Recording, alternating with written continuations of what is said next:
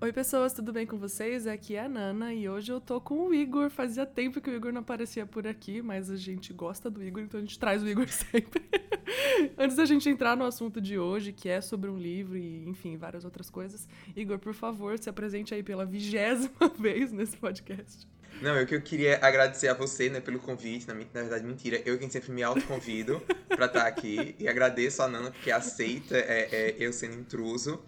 É, enfim, meu nome é Igor Sabino, eu sou bacharel e mestre em Relações Internacionais, estou terminando meu doutorado em Ciência Política, é, estudo na Universidade Federal de Pernambuco. Aqui no Brasil, sou representante do Philos Project, que é uma organização americana que busca promover engajamento cristão positivo na região do Oriente Médio. E eu pesquiso sobre política internacional e religião, é, principalmente questões relacionadas à liberdade religiosa, é, antissemitismo, minorias do Oriente Médio e por aí vai. Então é isso. Hoje a gente está aqui para conversar sobre um livro que nada tem a ver com isso, mas também tem. Tudo a ver. meio, meio que não tem assim no tema, mas tem, né? Que é O Contrabandista de Deus. Eu tava com vontade de gravar sobre esse livro há um tempo. E aí, recentemente, o, o autor desse livro e, e autor de diversas outras coisas, criador de diversos outros projetos, faleceu recentemente. E aí eu achei que era o momento mais adequado, assim. Eu já tava. Tinha colocado na minha agenda para gravar sobre isso. E aí eu fiz um story falando que, que ia gravar, e aí o Igor falou, me chama. Bem isso. e aí, Igor está aqui. É, cara, eu não sei nem como explicar a história do irmão André. A primeira coisa que eu quero fazer é recomendar esse livro. Então a gente está aqui para conversar sobre O Contrabandista de Deus, um livro do irmão André, com mais duas outras pessoas que escreveram sobre a história da vida dele e tudo mais. É, como que esse livro chegou para você, Igor? Nossa, é, é uma boa pergunta. Esse livro chegou até mim faz muitos anos. Eu, eu acho que eu tinha uns 13 anos por aí. É, foi na época. Nossa, gente, isso é muito, muito cultura crente, assim, muito quem nasceu em, em, em família evangélica. É, que eu lembro que minha mãe tinha comprado aquele CD da Fernanda Brum, Profetizando as Nações. Nossa. Né? Bem, né? Bem antigão. E a, a, Fernanda Brum, ela foi embaixadora, acho que ela ainda é embaixadora da, da Portas Abertas aqui no Brasil. O irmão André se encontrou com ela, recomendava ela, porque foi no, na época é do caso da Ellen Berhane, que era um, uma cantora gospel da Eritreia, que tinha sido presa em um container, e ela tinha fugido é, lá da Eritreia, estava querendo ser refugiada em algum país do mundo. A Fernanda Brum tentou para ela vir para o Brasil, não deu certo. E naquela época eu li o livro do irmão André, né, fiquei muito interessado, assim, é, foi um choque muito grande saber que ainda havia cristãos que sofriam perseguição religiosa ao redor uhum. do mundo. E eu fui muito despertado pela vida do irmão André de, de querer fazer algo, né, de querer me envolver com isso, de, de querer ajudar esses cristãos que, que também sofriam. E aí eu comecei a consumir tudo que eu podia de material da Portas Abertas. Na época tinha o Underground, que era um movimento de jovens. É, e hum, fiquei muito, muito certo assim, de que eu queria é, seguir nesse caminho. E inclusive foi por isso que eu fiz relações internacionais, foi por isso que é, eu fiz uma série de coisas que eu tô aqui. Inclusive, quando, essa semana passada, quando o irmão André faleceu, eu fiquei pensando muito sobre isso. Sobre como que é, ele influenciou a minha vida de, de várias maneiras, né? E quando eu li o livro do irmão André, O Contra o de Deus, eu fiquei, assim, muito chocado de ver é, um homem simples, né? O irmão André, ele uhum. não era, assim, um grande erudito, é... Gente como a gente, né? Exato, e que simplesmente ele ouviu o chamado de Deus, sabia que a igreja estava sofrendo perseguição na época do contexto da Guerra Fria, né? já pra gente contextualizar os irmãos. Uhum, uhum. É, na época da, da Guerra Fria, é, havia a cortina de ferro nos países comunistas, em que o, não só o evangelho, mas toda a religião ela era muito suprimida. E quando o irmão André soube, soube disso, é, ele começou a colocar bíblias, ele contrabandeava a Bíblia para os países dentro da cortina de ferro, ele é holandês, ele morava na, na Holanda, ele colocava dentro de um Fusca azul que ele tinha. E sempre quando ele passava nos checkpoints, que é no. como se fosse uma fiscalização, né? É. É, ele fazia uma oração. Ele dizia assim: Senhor, tu que fizeste os cegos ver, faz com que esses aqui eles não vejam, que é para eu passar. Uhum. E tem vários relatos de quando o, o, o, Fusca, né, o capô era aberto, eles não encontravam as Bíblias e ele passava. Uhum. E aí, quando terminou a Guerra Fria, né, o Muro de Berlim caiu, é, aqueles países eles deixaram de ser comunistas, o irmão André ele sentiu que ainda tinha mais trabalho para ele fazer, ainda tinham mais irmãos sofrendo ao redor do mundo.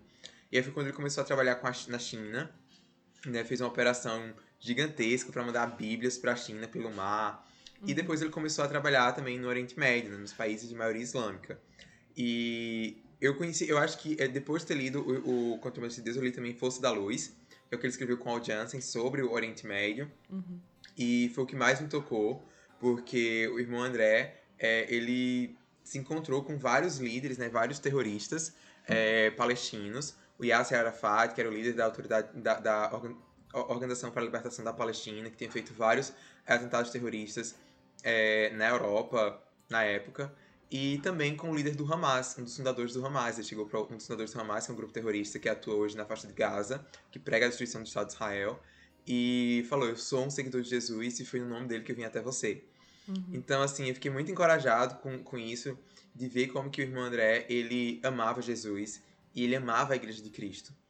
E eu acho que uma das principais lições, assim, uma coisa que mais me fascinou no irmão André, foi ver que, embora ele trabalhasse com questões, assim, é, muito polêmicas, né, assim, de Sim. países comunistas, países islâmicos, ele nunca deixou que a obra dele, que o ministério dele fosse usado nas guerras culturais.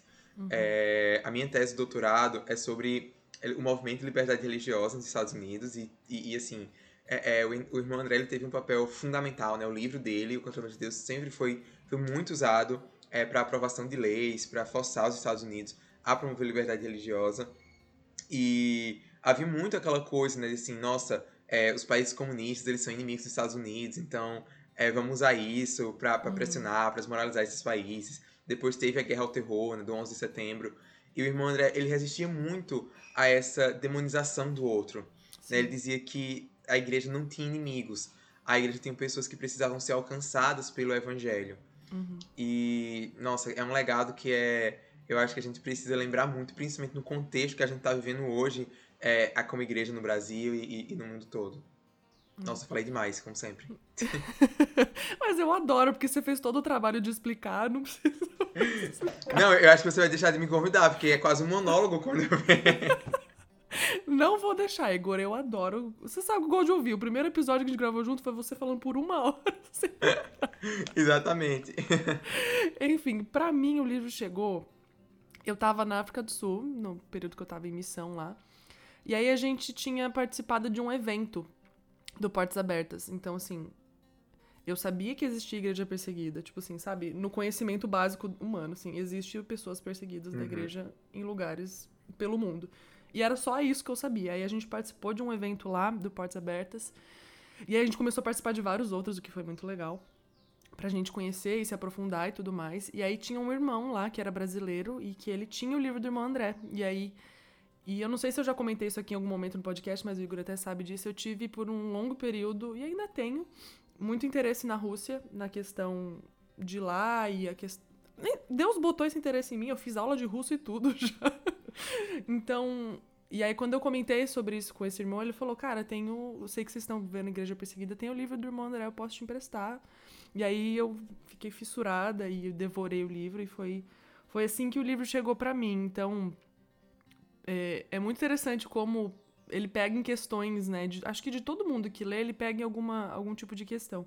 Eu falo muito sobre vida comum aqui também. Uma das coisas que mais me tocou no livro é como o meu irmão deve estar ali descrevendo a vida dele, como se ele fosse. Uhum. Sei lá, tô, como eu escrevo, tô indo comprar pão, ele, só que ele tava tipo, tô atravessando a fronteira de um país comunista levando um monte de Bíblia na bolsa, sabe? Então tem essa questão dele de mostrar que viver o evangelho por mais maluco que seja na história dele, né? Como ele viveu, a história dele, até no, no, no prefácio do livro fala. Ele era uma pessoa comum, mas viveu uma vida como ninguém. Sim. Essa questão de ele fazer, que, fazer tipo assim, mostrar que realmente eu sou uma pessoa comum e tô pregando o evangelho, vocês também devem viver isso. Acho que esse é o grande exemplo que ele deixa no sentido de. Cara, o evangelho tem que tomar a nossa vida e tem que ser o motivo pelo qual a gente faz tudo. E aí, como, como ele faz isso com simplesmente mostrando a vida dele, que foi uhum. uma loucura, mas como ele demonstra como foi normal, assim. Sim. Então, acho que esse, esse livro me pega nessas duas questões, na questão com a Rússia, que eu sempre tive, pelo visto vou sempre ter, uhum. e nessa questão de como a vida dele é normal. Assim, ele era uma pessoa completamente normal, que Sim. ouviu a voz de Deus e obedeceu. É, e é uma coisa que eu gosto muito do irmão André, é uma frase dele que eu sempre, sempre uso. É que quando perguntavam a ele o que as pessoas poderiam fazer para ajudar a igreja perseguida, ele nem falava sobre mandar dinheiro ou, ou, ativismo político ou nada disso. Não que essas coisas não sejam importantes, pelo contrário, elas são muito uhum. importantes. Mas ela sempre dizia assim: o mínimo que você pode fazer é o máximo, que é orar por eles. Uhum. Né? Orar para que Deus os fortaleça. E eu, eu admiro muito, assim, é, a, a, maneira como ele viveu a integridade do evangelho. Né? Assim, o quanto que ele queria realmente ser parecido com Jesus. E no fim da sua vida, né, o irmão André, ele, eu acho que as únicas controvérsias, assim, quer dizer, não as únicas, mas as principais controvérsias políticas que ele se envolveu foi com relação a Israel. E eu, como um, um sionista, né, um defensor de Israel, é, em alguns momentos eu fiquei meio, assim, o que é que eu penso sobre isso? E hoje eu tenho uma visão muito diferente é, sobre isso, e eu sou muito grato pelo exemplo que ele, ele me dá, né, assim, que ele deixou, que às vezes é um testemunho profético até contra mim. É, uhum. Porque muitas, pelo fato de eu trabalhar com política, de ser cientista político, às vezes eu tendo a pensar as coisas muito por um viés mais político é, do que uhum. de um uhum. viés mais, assim, espiritual. E, e, e, uma coisa, assim, que o irmão André, ele fala, fala muito, ele falava, é que a principal maneira dele demonstrar amor a Israel era amando os inimigos de Israel.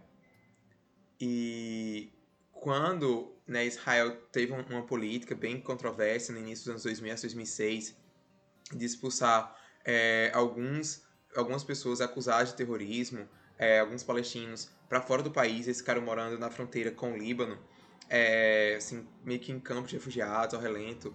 O irmão André, ele foi até lá levar comida, levar medicamento e levar o evangelho até aquelas pessoas.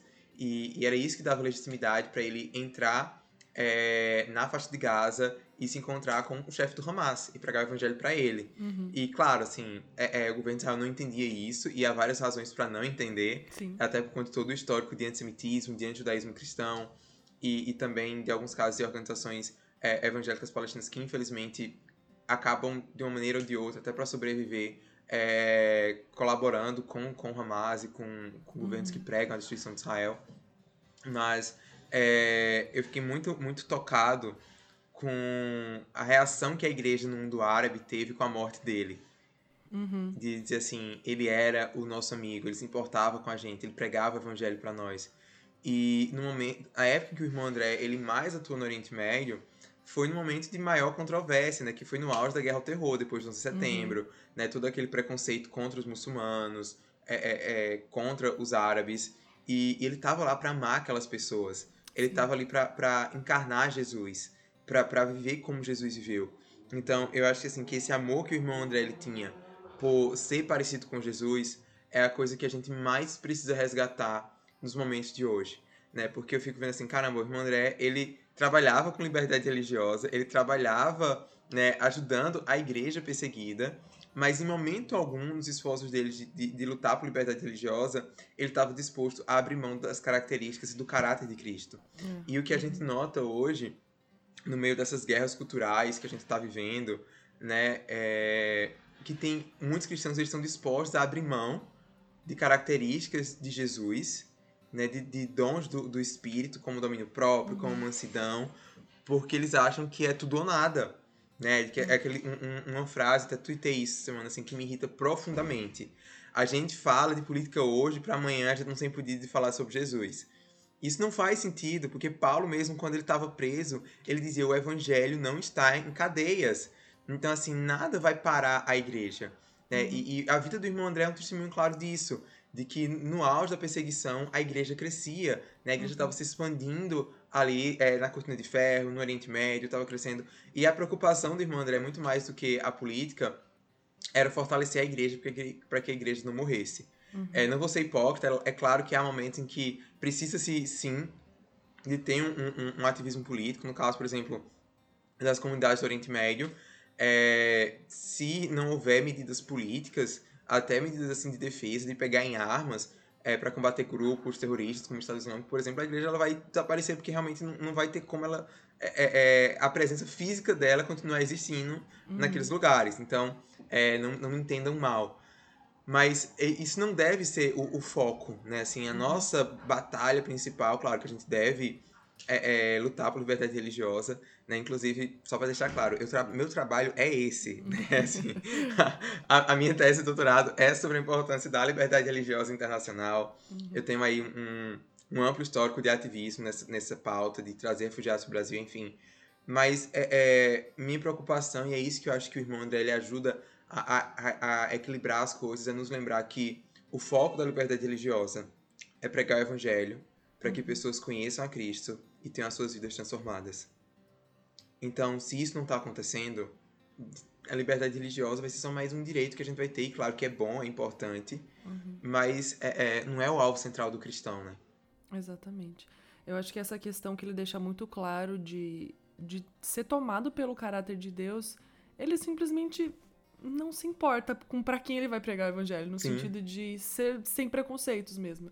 Ah, eu vou entrar na cortina de ferro, tá bom, vou pregar para qualquer pessoa. Ah, eu vou pro Oriente Médio, vai ser para qualquer pessoa. Ah, tá Sim. todo mundo odiando esse povo, eu vou lá nesse povo. Isso. Essa coisa que ele deixa muito muito claro que para ele não tem diferença.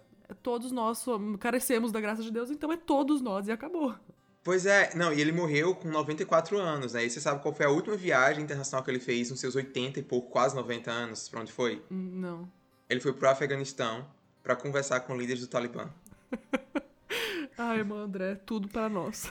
Não, e, e, eu tava relendo recentemente, né, ele, o livro dele, O Cantor de Deus, pra, pra minha tese, né, porque eu, eu, eu falo do impacto que o, o livro dele teve na política, né, no lobby da liberdade religiosa. E uma coisa que me surpreendeu é quando ele fala sobre a viagem dele a Cuba. Uhum. E, e, a gente adora falar mal de Cuba, né? Assim, com razão, porque também é um governo ditatorial e a gente tem que criticar mesmo. Sim, sim. É, é... Mas uma coisa que eu achei incrível foi porque ele falava não somente sobre a situação dos cristãos é, em campos de concentração, né? em campos de trabalho forçado, uhum. melhor dizendo. Mas ele falava também sobre os homossexuais.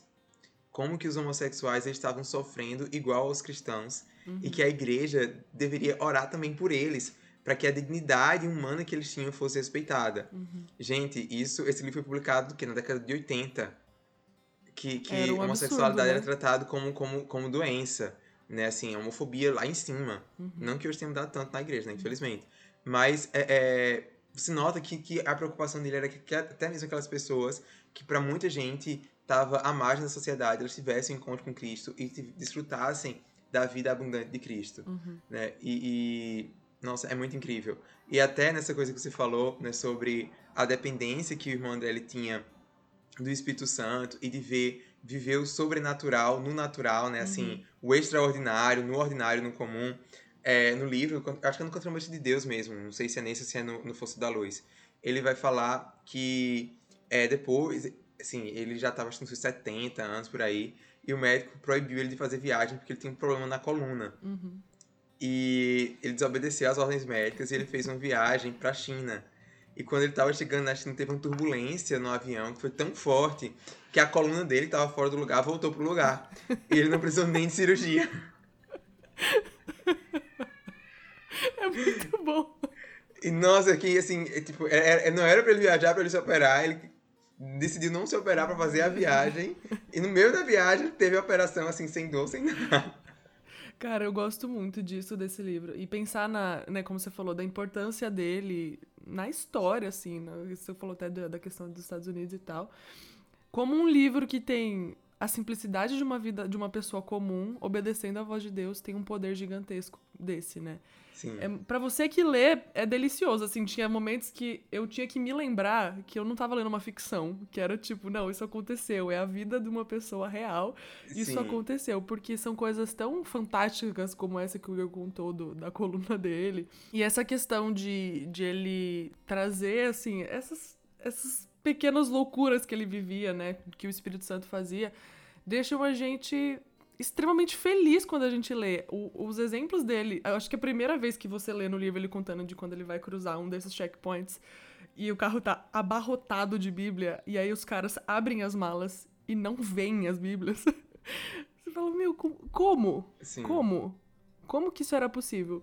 Então você vê que na simplicidade da vida dele, o Espírito Santo tava, assim, literalmente acompanhando dentro do carro. Sim, sim. Não, eu, o, o, irmão André era assim, era o meu super-herói, né? Quando eu era adolescente. Era o irmão André e o Bonhoeffer. Total. Né? É, é, eram, eram os dois, assim, que eu tinha mais autoestima. E aí eu me lembro que quando eu fui pro Oriente Médio a primeira vez, em 2015, é, eu tinha 20 anos, acabado de sair da faculdade, é, uhum. eu tava muito com aquela, nossa, eu quero ver é, é aquele trabalho, assim, que o irmão André fez, né? Eu ia visitar algumas igrejas que eram parceiras uhum. é, né, da Portas Abertas e, e, eu vi os testemunhos e tava meio assim, nossa, eu quero viver isso, quero... E quando eu cheguei, assim, logo no, no, no de cara no país, é, achavam que eu tava levando droga. Oxi! E eu fui pro IC, né, pra, pra, pra inspeção e tal. E, nossa, eu suava muito frio. Eu fiquei, assim, muito, muito nervoso, muito desesperado. Eu falava assim, meu Deus, imagina o irmão André levando um monte de Bíblia, sabendo que ele poderia ser preso. Não, eu sou muito fraca, eu não, eu, eu não tenho condição de imitar o irmão André. Tipo assim, você sabe que você não tá com droga. e você fica nervoso. O irmão André sabia que tava com as Bíblias e ficava ótimo. Isso! Isso, e, e, no meu caso é porque, assim, só pra contextualizar, é, nesse país lá que eu tava indo, é, vários brasileiros, na mesma faixa etária que eu, e no mesmo, na mesma rota, é, tinham sido presos é, meses antes, assim, semanas antes, tinham sido presos literalmente uma semana antes, é, levando droga. Então eles achavam que eu fazia parte dessa mesma máfia e, e tudo assim. Foi, tipo, super. É, é total coincidência. Uhum mas que levou aquela situação traumática. Depois eu até voltei nesse país e, nossa, foi super de boa também, né? Não imigração, não teve treta, não teve nada. Mas ali foi minha fé foi testada e eu falei assim, não, eu sou muito fraco, eu não sou como o irmão André. Cara, eu lembro muito que, como eu li quando eu tava lá na África do Sul, né, a primeira vez, eu tava vivendo o campo missionário. O exemplo dele era que, tipo, quando eu ficava mal, preocupado com alguma coisa, que eu não sou ansiosa, né? Então, assim, Ah, eu também não. Nossa, imagina. Tenho, assim, eu tô com pedra. Eu tive 50 pedras nos rins só de comer chocolate quando eu tinha crise de ansiedade escrevendo na minha tese de doutorado. Então, assim, tem problema com isso. É, então. E aí, as minhas, quando as minhas preocupações vinham, Deus muito me lembrava o exemplo dele. Tipo, você acabou de ler o livro do cara que tava, sabe, tipo, sem um sabonete para tomar um banho. e eu fui lá e providenciei o sabonete quando ele precisava. Então, assim, nas pequenas coisas, o Senhor sempre me, me lembrava o exemplo dele, assim, sabe? A respeito do campo missionário, a respeito de viver uhum. obedecendo o que Deus tinha me dito para fazer. Então, para mim, ele tem. Ele ocupa vários lugares, assim, de. De referência mesmo, sabe? No sentido da dependência de Deus, no sentido de obedecer a Deus, Deus está me pedindo para ir para um país comunista que não pode pregar o evangelho, e é isso que ele quer que eu vá lá fazer. Então eu vou lá, Sim. vou fazer. E para ele não, não tinha essa questão de questionar Deus. E, meu Deus, como a gente questiona Deus? Quando, a gente, quando Deus manda a gente fazer alguma coisa, sabe? Para ele é Deus mandou? Vou fazer minha malinha, vou botar minhas bíblias Sim. e vou embora. Então, para mim, ele ocupa vários desses lugares, assim, no sentido que eu falei, de que a gente já falou aqui, né? Da vida comum e obedecer a Deus e viver o evangelho. Então, cara, a vida dele, esse livro, marcaram demais, demais a minha vida, assim. Sim. E, e eu acho, assim, que o, o senso, né, de chamado que ele tinha, de que obedecer a Deus era mais importante do que qualquer coisa. E uhum. eu acho assim, também o amor que ele tinha pela igreja, né, pela igreja global. Total. E, e de ver os problemas da igreja e, e continuar amando e não desanimá-la. Né, confesso assim que eu tenho sido muito encorajado nisso, porque recentemente tá difícil uhum. amar tá difícil amar a igreja brasileira. Tá. né? Principalmente nessa época de polarização uhum. política, tá bem difícil. Sim. E, mas o irmão André ele conseguia enxergar aquilo que Cristo vê na igreja. Uhum. Ele conseguia olhar e ter aquela visão de que um dia haveria povo de todas as nações uhum. que, que estariam juntos diante do trono. E ele acreditava que valia a pena se dedicar para aquilo, que valia a pena é, é, correr riscos os riscos né, que, que ele corria. Assim, irmão André, ele não sofreu tanto é, perseguição, ele não chegou a ser preso, é, não, não chegou a passar necessidade financeira, pelo menos né, no que ele relata no livro, né, se eu não me engano. Uhum. É, mas ele teve também os seus perrengues, né, perrengues diferentes. E uhum. mesmo assim ele não desanimou, ele, ele não parou. E isso aí serve assim, de grande, de grande inspiração, né? Assim, ele não foi um super-herói, ele não uhum. foi é, é, assim, nossa, alguém né, sobre, com forças sobrenaturais. E, e ao mesmo tempo, assim, ele também foi um homem muito falho, né? Ele relata no livro dele é, que quando a, as tropas é, que houve um, um, período de, de colonização né, da, da Ásia, uhum. imperialismo europeu na Ásia, é, no século XIX, século XX, e ali no, no, no século XX ainda, quando a, a Holanda mandou tropas para combater um, a insurgência, se não me engano, na Indonésia, né? E ele foi como soldado, ele foi lutar lá. Uhum. E, e, ele cometeu crimes contra a humanidade, ele cometeu crimes de Sim. guerra, é, matando crianças, matando mulheres muçulmanas. E, e é, ele fala disso, né? Assim, ele, é, ele não higieniza o passado dele. Uhum. Isso é uma coisa que eu acho muito interessante, né? Porque aquilo era o que poderia ser usado depois contra ele, pelos próprios uhum. muçulmanos uhum. e, e, e, tudo mais. Não. É, as pessoas viam realmente um arrependimento genuíno nele, uma, uma mudança de vida, de disposição. E, nossa, isso é, é incrível, né? Esse livro, né? À toa que o livro dele foi traduzido para vários idiomas e é um best-seller em árabe, inclusive. Né? Nossa, é, que legal! Sim, é um livro que, que a igreja árabe, a igreja no Oriente Médio usa muito.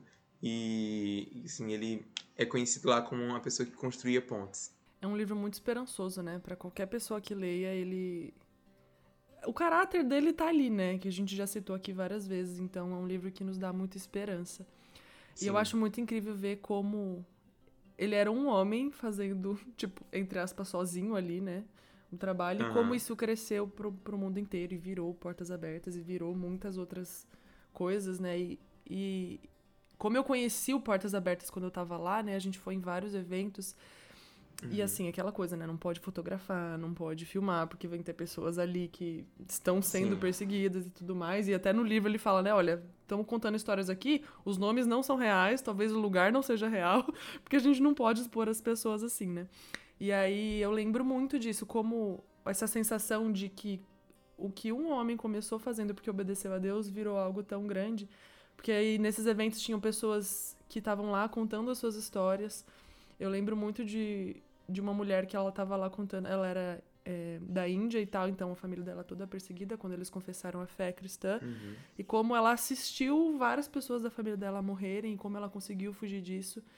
E, cara, como encontrar pessoas que estavam lá do Portas Abertas salvou a vida dela e salvou a vida de algumas outras pessoas que estavam ali também. Então, a gente enxerga não somente essa questão, né, da vida e o caráter dele, mas do que obedecer a Deus, no caso da história dele, causou e causa no mundo, na igreja no mundo hoje, como cresceu isso e louvado seja Sim. Deus por isso, né? Não, é, incrível, assim, acho que a gente precisa muito relembrar o, o irmão André a gente precisa de mais pessoas como ele hoje, né? De cristãos que estão dispostos a realmente seguir Jesus, independentemente do preço, independentemente do custo, e, e de ser uma testemunha fiel de Jesus, né? é isso que assim que eu acho que é muito muito muito legal assim uma, uma lição né, também que eu tiro muito é do, do, do irmão André é porque ele falava assim a gente precisa pensar é, enquanto igreja global uhum. a gente precisa lembrar que a igreja de Cristo ela não está restrita à nossa denominação ela não está uhum. restrita ao nosso país então ele diz assim sempre que acontecer alguma tragédia é, em algum lugar seja um, um tsunami alguma coisa é, a gente deve pensar que tem uma igreja que está lá sofrendo. E Sim, foi isso que levou ele para vários contextos assim bem inusitados de querer é, ajudar a igreja, de se importar com a igreja, né? Ele usava muito o texto de Apocalipse, né, de uma das igrejas que diz fortaleça aquilo que está para morrer. Uhum. E, e, ele tinha muito essa, essa, paixão por querer fortalecer a igreja em lugares onde ela estava para morrer. É, seja no Oriente Médio, seja na Ásia, seja é, nos países é, comunistas, né? Agora mesmo a gente está tendo uma guerra aí da Rússia com a Ucrânia e eu tenho certeza que se o irmão André, é, claro, já estava muito velhinho quando a guerra começou, uhum. não, não, não, vi nenhum pronunciamento dele, mas tenho certeza que a primeira intuição dele, mais na Ucrânia, um contexto que ele conhecia, era uhum. de orar para que aquela igreja lá fosse fortalecida, para que a igreja permanecesse firme. E muitas vezes a gente perde isso de vista, né? Quando a gente fala uhum. sobre sobre uma guerra. Então, assim, é, a gente está num contexto político, né, assim, eleições. Nem queria falar disso, mas eu acho que é, é, é interessante. Não vou dar nome aos bois, mas uhum. é, bom, para bom, pra bom entendedor, minha palavra basta. Uhum. Mas é, a gente está vendo uma, uma, eleição em que a, o tema da liberdade religiosa está muito em voga, né? Sim. em que a gente vê pessoas, é, pastores, líderes religiosos coagindo seus membros a votar em determinado candidato porque ele supostamente iria defender a liberdade religiosa. Uhum. E é interessante porque sempre se apela para é, países ao redor, né? Dizer assim, ó, o Brasil vai virar Cuba, o Brasil vai virar Nicarágua, o Brasil vai virar Venezuela, o Brasil vai virar... Uhum. E, e eles têm, é, eu vi recentemente no Twitter, uma coisa assim, é a gente tem que votar contra tal candidato, porque se o Brasil virar Cuba, é, é, Cuba não envia missionários, é, é, Coreia do Norte não tem plantadores de igrejas. E eu falei assim, nossa, pelo contrário. É, claro que a gente deve lutar por liberdade religiosa, não, não é isso, mas é, falando agora quanto cientista político, quanto um cientista político, um, um, um, um especialista nessa questão, não que tô querendo dar carteirada, mas assim, com base no que eu tenho pesquisado, é, a liberdade religiosa no Brasil ela não vai ser afetada é, é, independentemente de quem ganhar essas eleições, Uhum. né? Independente, isso é um fato. Assim, você, é, eu acho que há outros critérios que você deve analisar na hora de escolher o seu candidato, mas Aham. achar que vai ter fechamento de igreja, vai ter, não, não, não, não consigo enxergar isso acontecendo Uhum. é, por várias razões. Mas é, é, é a gente achar que, pelo fato de que a igreja está sendo perseguida, essa igreja não envia missionários, ou que Uhum. essa igreja ela não tem é, é, é, plantadores de igreja. Pelo, pelo contrário, conheci pastores cubanos que têm feito um trabalho assim incrível. É, a gente sabe, de, conhece que várias igrejas que têm sido plantadas na Coreia do Norte. Uhum. E por incrível que pareça, a igreja que mais cresce no mundo hoje é a igreja no Irã Uhum.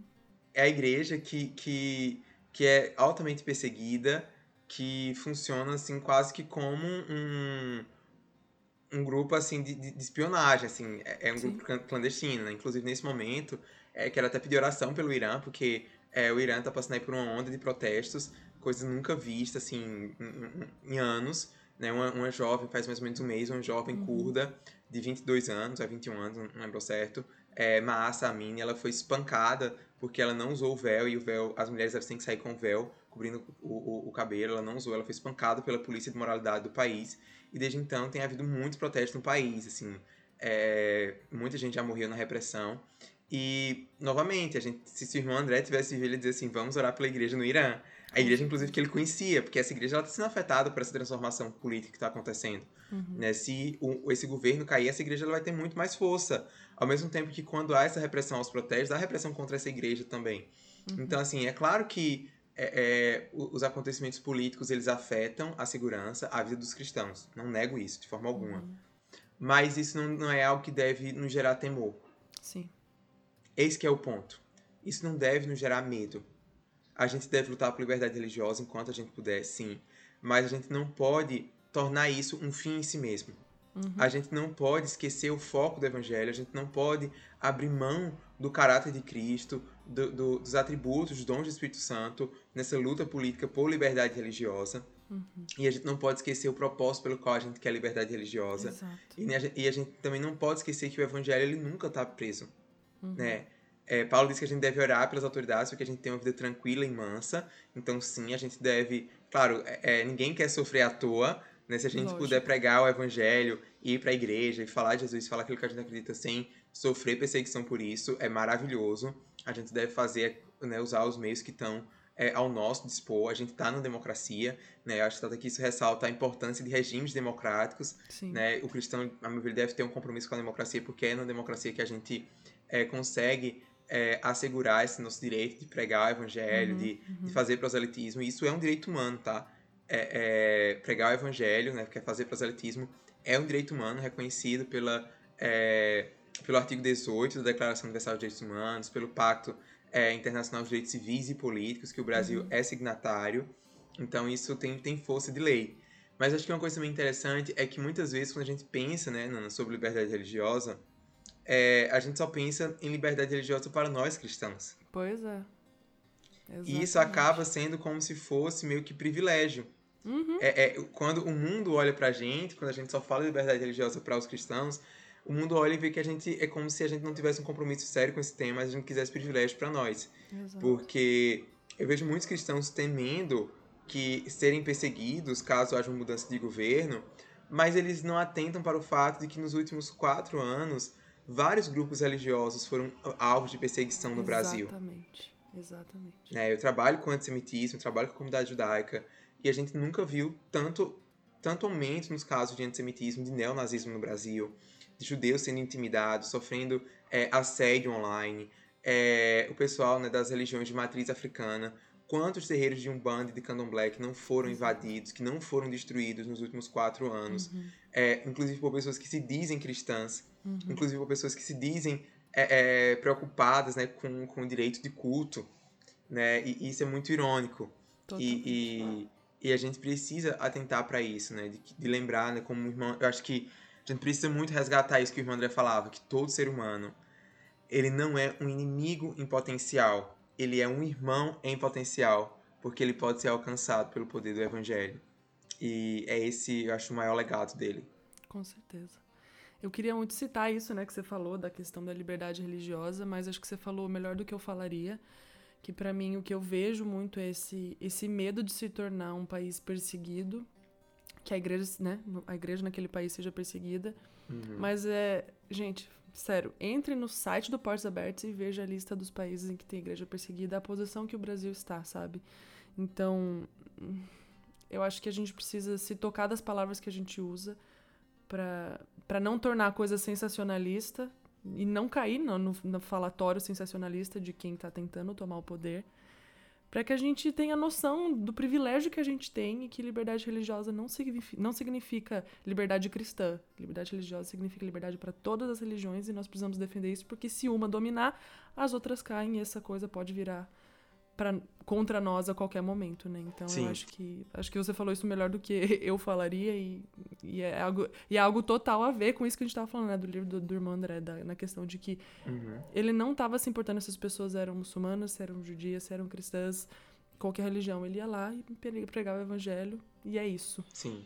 E, Nana, você tocou em um ponto muito importante, né, sobre essa coisa de vá no site da Portas Abertas e leia o perfil dos países, porque lá tem perfil dos países. Eles Sim. dividem, né, a Portas Abertas anualmente faz uma classificação dos 50 países é onde há mais perseguição religiosa, onde, na verdade, mais restrição aos cristãos.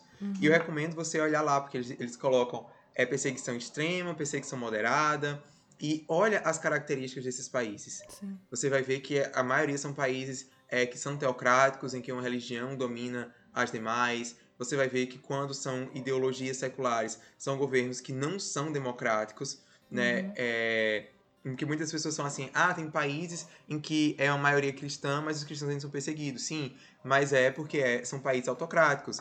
É, quando um- um- a gente parar para pensar, por exemplo, por que, que eu não acredito que vai haver perseguição religiosa aos cristãos no Brasil, da- independentemente de quem estiver no poder é, ano que vem.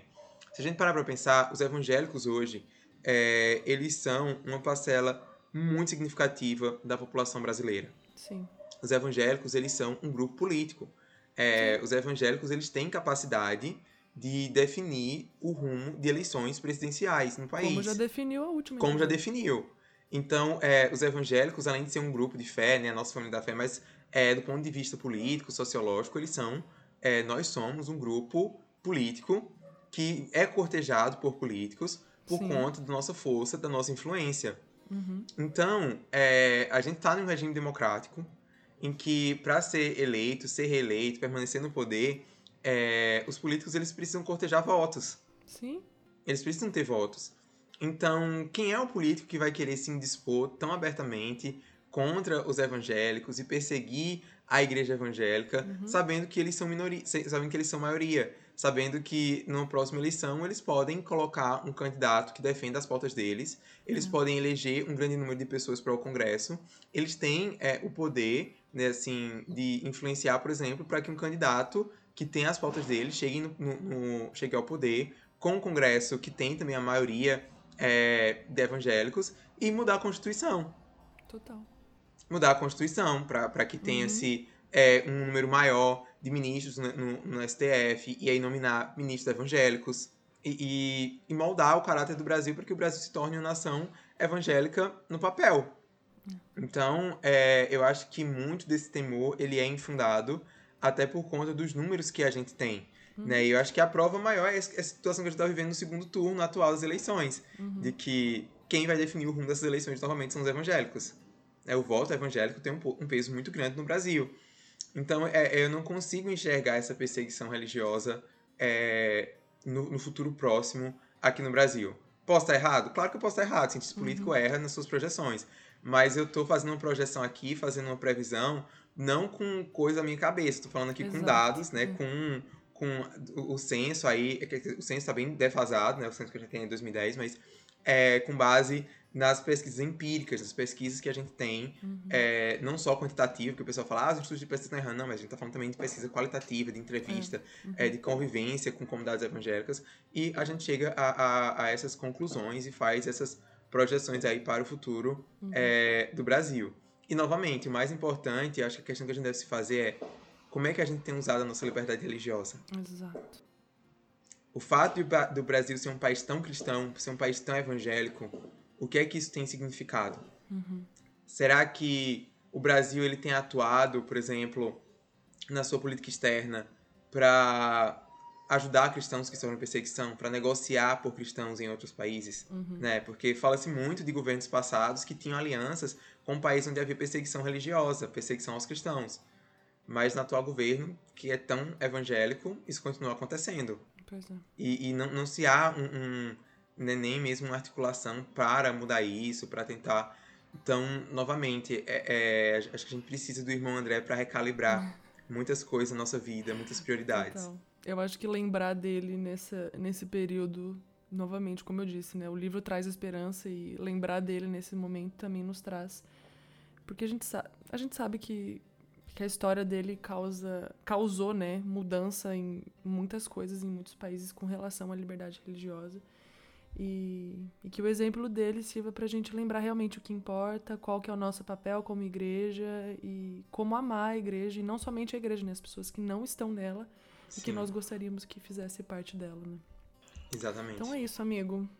É isso. Ai, eu amei, amei nossa gravação, nosso episódio.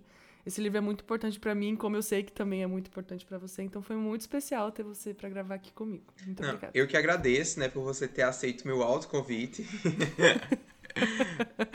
eu tava querendo muito uma oportunidade para falar sobre é, essas coisas, assim, eu fiquei muito pensativo nas últimas semanas, de, desde que o irmão André morreu, e também é, finalizando a minha tese de doutorado, que é sobre liberdade uhum. religiosa internacional. E eu queria muito ter uma oportunidade para compartilhar isso com outras pessoas. E fico feliz que foi aqui. Eu amo seu podcast, amo conversar com você. E é isso. Ah, eu fico feliz de, de dar este ambiente onde você se sinta confortável também para falar, né? Esse que Sim. é o bom de a gente gravar com amigos, a gente se sente livre para conversar sobre um livro, mas ao mesmo tempo sobre tudo que esse livro reflete na nossa vida. Então, muito, muito obrigada mesmo, amigo. Está mais do que convidado para voltar quantas vezes quiser. Pode se autoconvidar novamente. Não, pois é, ano que vem eu sei que já é certeza voltar aqui, porque vai sair livro meu novo, então é, eu vou querer yeah! vir aqui com certeza. Com certeza, tá mais do que convidado, amigo, de verdade. Muito obrigada mesmo. E é isso, gente. É, fica mais do que recomendado o livro do irmão André, é incrível. Eu não li o outro que o Igor citou aqui, então se vocês quiserem ler, e, e assim como eu, já abri o site da Amazon aqui comprar para ler, porque a história dele é incrível. Enquanto mais a gente sabe, mais a gente fica maravilhado com aquilo que o Espírito Santo faz através da vida dele. E é isso. Obrigada, Igor, de verdade. De nada. Até o próximo episódio, pessoal. Um beijo, um queijo.